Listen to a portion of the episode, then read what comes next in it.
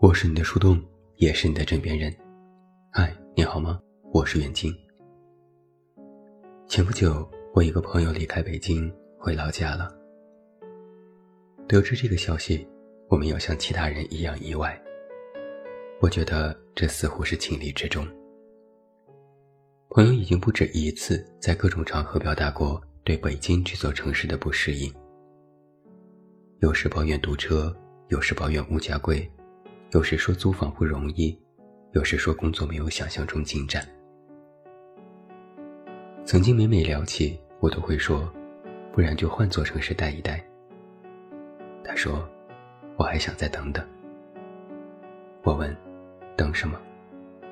他说。我也不知道，就等一个契机。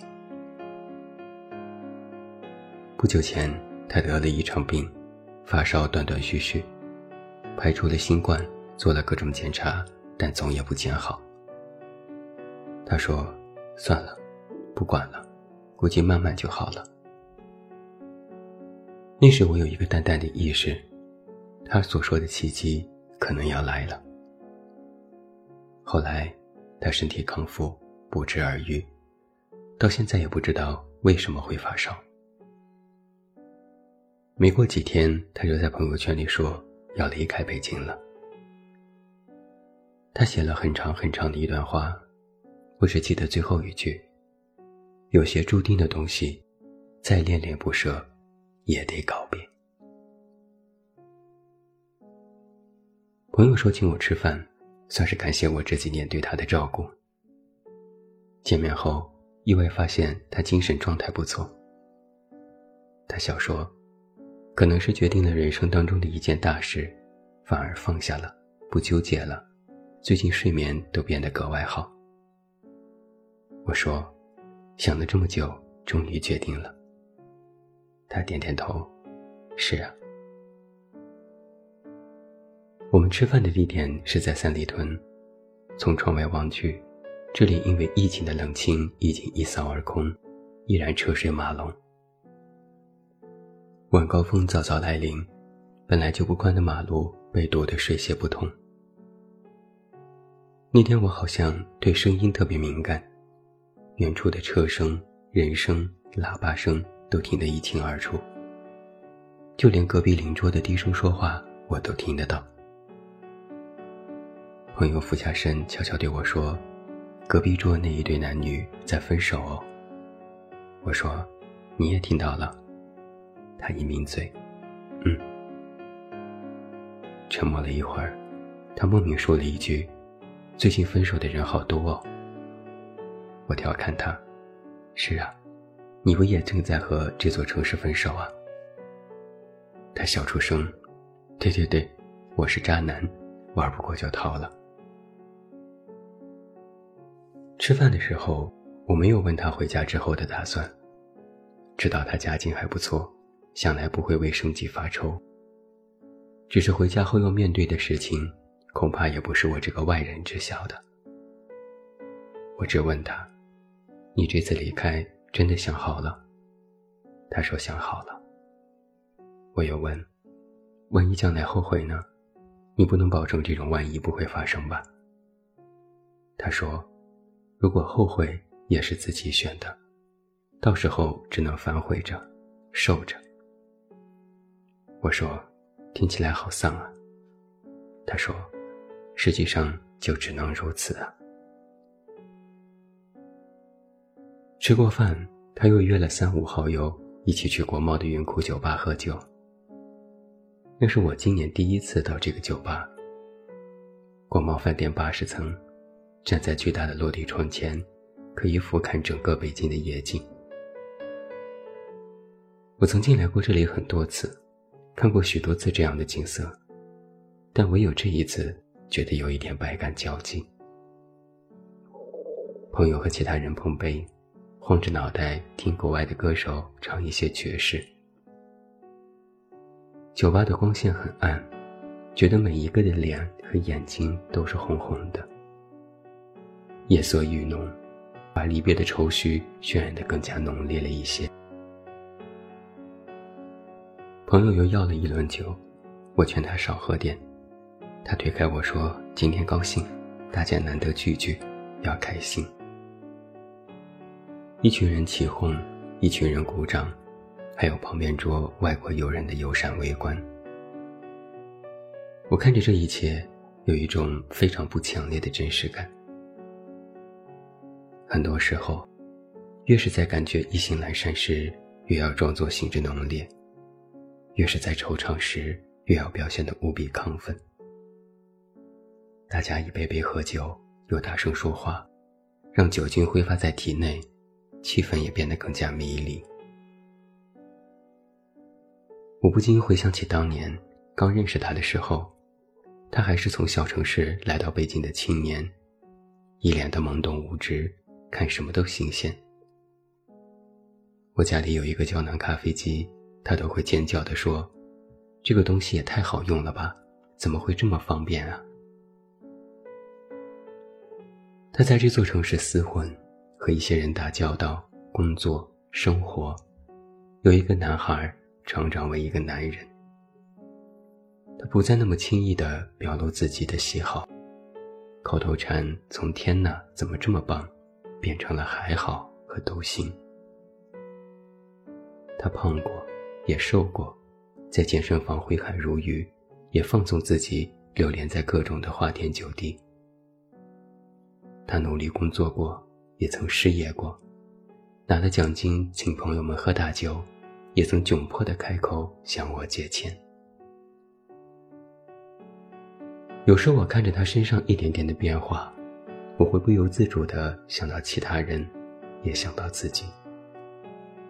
我会想，别人看我，是不是也会有这些变化？我和这座城市到底在依靠什么连接？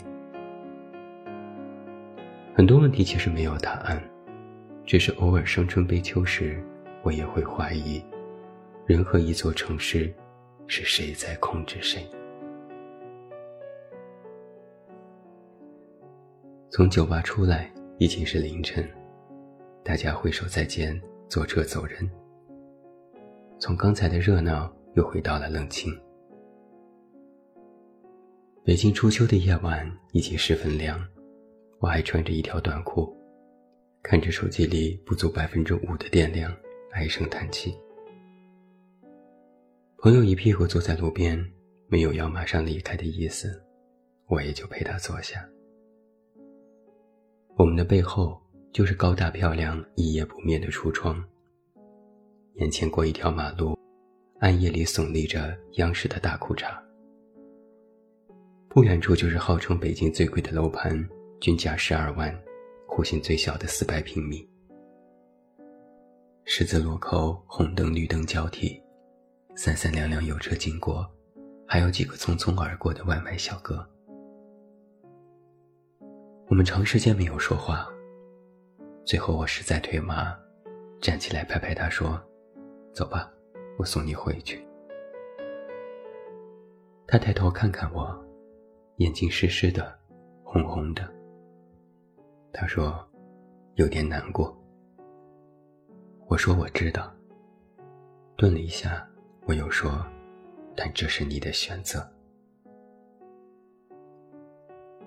叫的车来了，我送他上车，他执意不让我送他回家，就像他在酒吧执意不让我们到时去机场送他一样。他那时笑着说：“干嘛，临终送别呀？”搞得这么隆重，我告诉你们，我会时不时杀回来的，到时候一个人都不许差。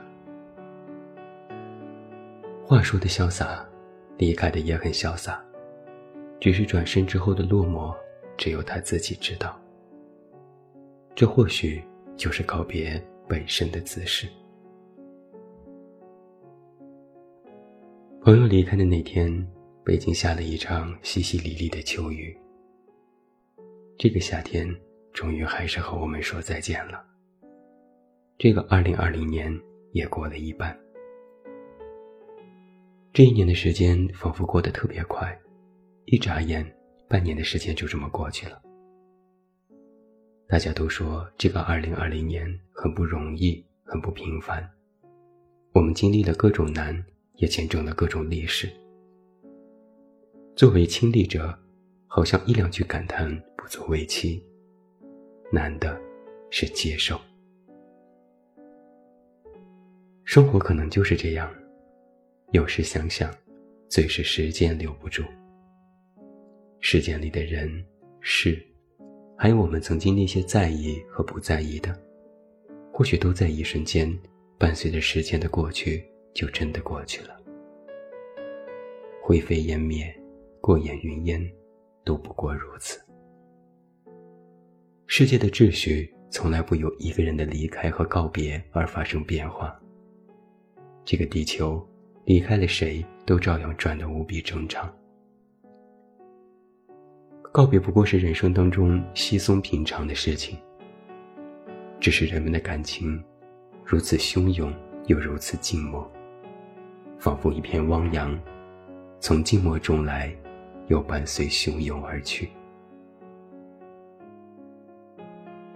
朋友的离开让我想了很多，人生里的很多事其实都说不明白，就连书写下它都是一件困难的事情。世界有时复杂，有时糟糕，有时是五味杂陈，有时是欲盖弥彰。它是虚幻的，但它又是真实的；它是需要经历的，但它有时也是可以回味的。大抵是因为我们所面对的一天天都如此的日新月异，才让诸多感情都变得乏味和陈旧，甚至不值一提。我们所能做的，除了接受，也唯有接受。